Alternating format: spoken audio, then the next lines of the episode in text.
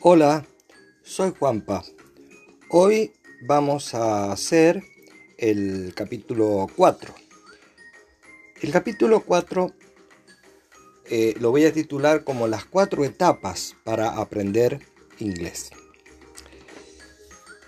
Las cuatro etapas son, necesitamos hablar, hacer el speaking, escuchar, hacer el listening, leer, el reading, y escribir el writing. ¿Por qué es muy importante las cuatro etapas? Porque si aspiramos a, a rendir algún examen, por ejemplo, para certificar algún nivel de inglés, obviamente vamos a tener, los exámenes se dividen en cuatro etapas diferentes.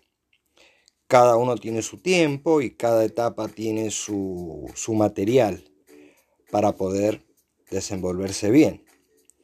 Necesitamos hablar, necesitamos escuchar, necesitamos leer y necesitamos escribir.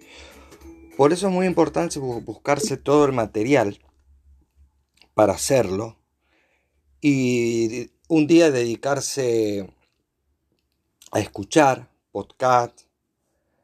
Otro día podemos ver algunos videos, ver algunas películas que tengan subtítulos escuchar mucho, eh, vamos a necesitar hacer ejercicios de gramática, vamos a necesitar hablar. O sea, si todos los días nos, dedicamos a, pura y exclusivamente a la gramática, eh, claro, nos va a faltar la parte de, poder escuchar.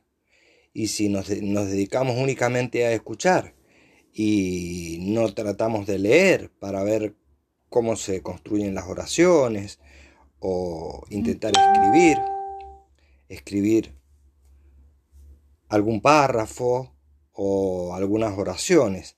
Todo esto nos va a ayudar si logramos crearnos un entorno en inglés, un entorno nativo, como lo dije en el capítulo anterior, crearnos ese entorno y posteriormente intentar llenar cada una de estas etapas en un proceso para lograr adquirir un buen manejo del idioma. Esto es todo por hoy. Muchas gracias.